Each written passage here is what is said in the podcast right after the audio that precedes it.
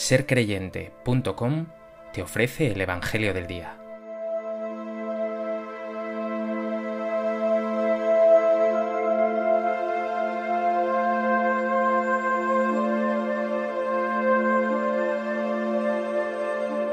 Del Evangelio de Mateo.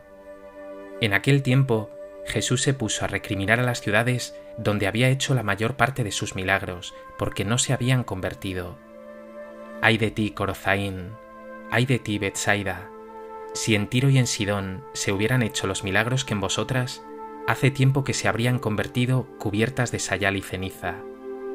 Pues os digo que el día del juicio le será más llevadero a Tiro y a Sidón que a vosotras. ¿Y tú, Cafarnaún, piensas escalar el cielo? bajarás al abismo, porque si en Sodoma se hubieran hecho los milagros que en ti, habría durado hasta hoy. Pues os digo que el día del juicio le será más llevadero a Sodoma que a ti.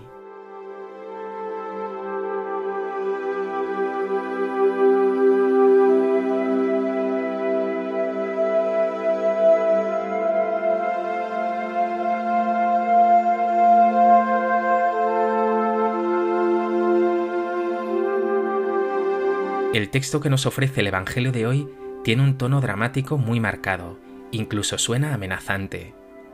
Jesús se lamenta por los milagros hechos en algunas ciudades que sin embargo no se han convertido. Corozaín, Betsaida, Cafarnaún son una advertencia seria. Rechazar la buena noticia del Evangelio supone perderse.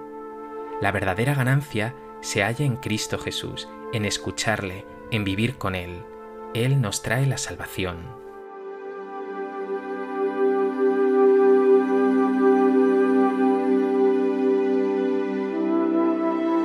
A propósito de este texto del Evangelio de Mateo, me gustaría compartir contigo tres reflexiones.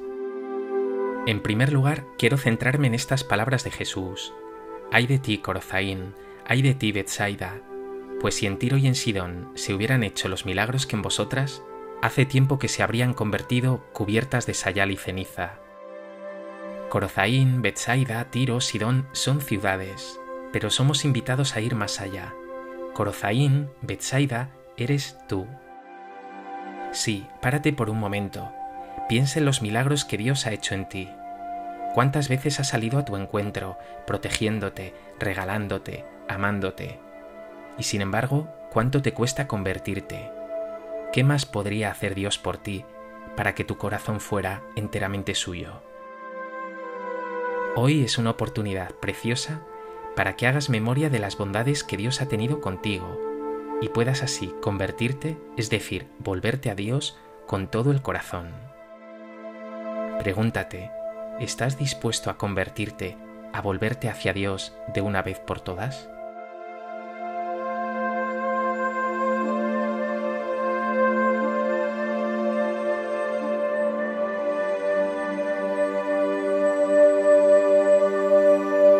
En segundo lugar, quiero atender ahora a esa segunda advertencia durísima de Jesús.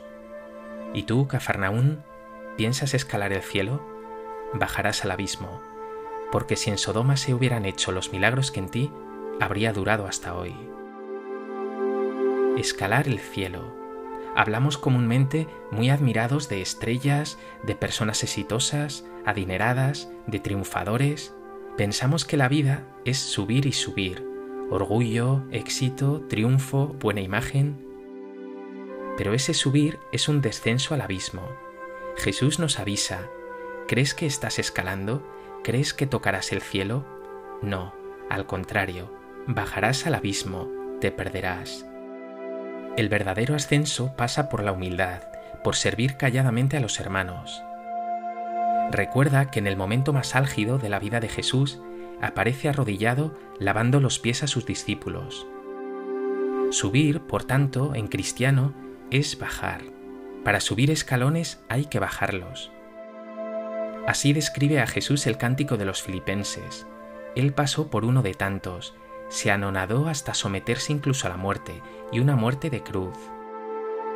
Ahí está el verdadero ascenso, en hacerse último y servidor de todos. ¿Estás dispuesto tú a abandonar esa fantasía del éxito, del protagonismo, que únicamente hace que te pierdas?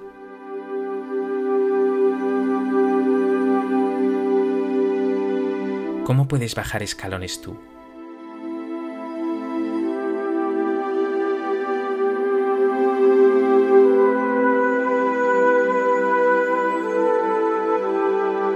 En tercer lugar, hay que reconocer que esas referencias de Jesús sobre el juicio nos crean cierto desasosiego, parecen incluso amenazantes.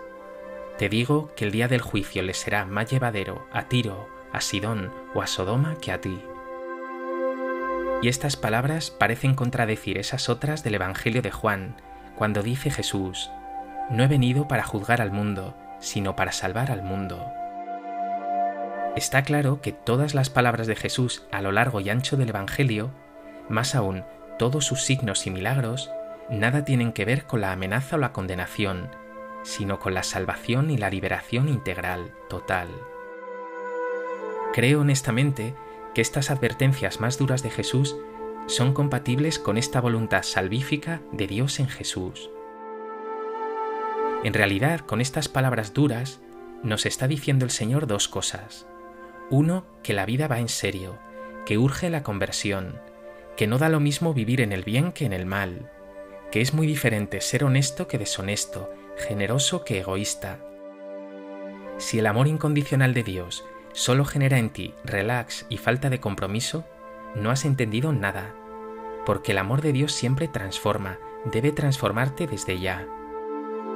Lo dice de modo muy expresivo San Pablo en su segunda carta a los Corintios el amor de Cristo nos surge, nos apremia. Y dos, que ese juicio de Dios es en realidad un autojuicio, un juicio a ti mismo. Está claro que al final Dios nos dará el empujón definitivo, ensanchará nuestro corazón, pero eres tú ahora el que con tus opciones te estás definiendo, te estás construyendo.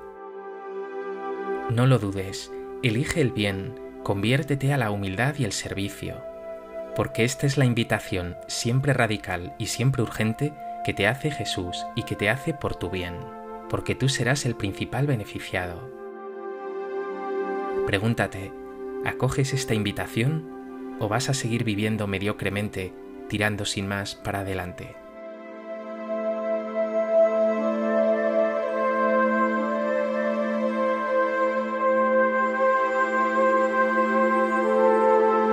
Pues que inspirado por este Evangelio de hoy, acojas el reto de la conversión, te vuelvas a Dios con todas las fuerzas, te entregues al servicio de los hermanos y abandones la fantasía de que subir escalones supone tocar el cielo.